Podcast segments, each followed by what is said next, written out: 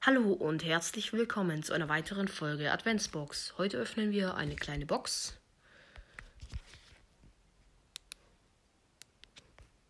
Okay, man sollte den Bros-Ton nicht zu laut oder zu leise hören. So. 16 Münzen, 2 verbleibende. 10 Gale.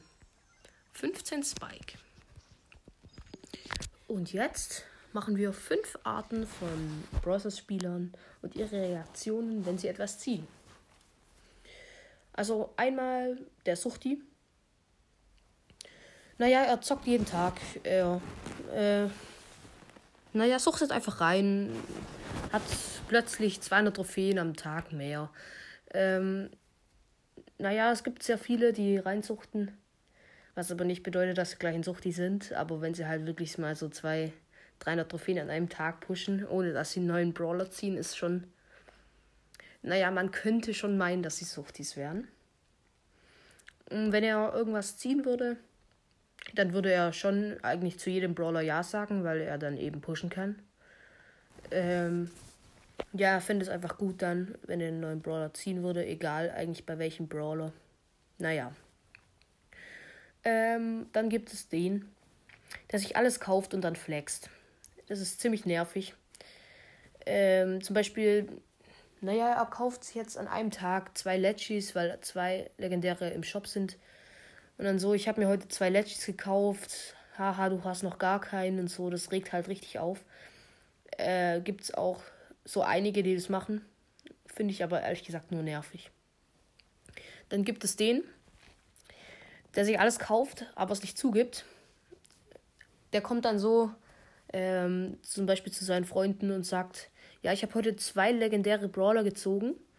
Und dann sagt der Freund, hast du nicht? Welche hast du denn äh, angeblich gezogen? Dann sagt der Crow und Leon. Und dann sind die Brawler komischerweise im Shop gewesen. Ganz komischerweise.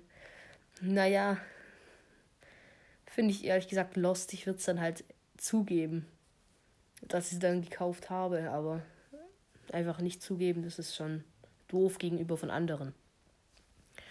Dann gibt es den Free-to-Play-Spieler. Mm, derjenige freut sich über jeden Brawler. Und wenn er ein Legit zieht, dann ist es richtig krass. Äh, es gibt ein, eigentlich so ziemlich die Mehrheit spielt Free-to-Play. Also so ist immer so 50-50, ob ein Spieler Free-to-Play oder eben sich schon öfter was gekauft hat. Aber so ziemlich, so ziemlich die Mehrheit ist Free-to-Play eigentlich. Glaube ich zumindest. Ja, und als letztes kommt der Noob. Ähm, ja, sorry, die Aufnahme ist kurz abgebrochen. Auf jeden Fall, der Noob, äh, naja, er würde sich über zum Beispiel Barley freuen und über jetzt einen legendären eher nicht so. Und ähm, er würde halt komplett scheiße spielen und immer mit den Bros spielen wollen äh, und die dann halt richtig runterdroppen.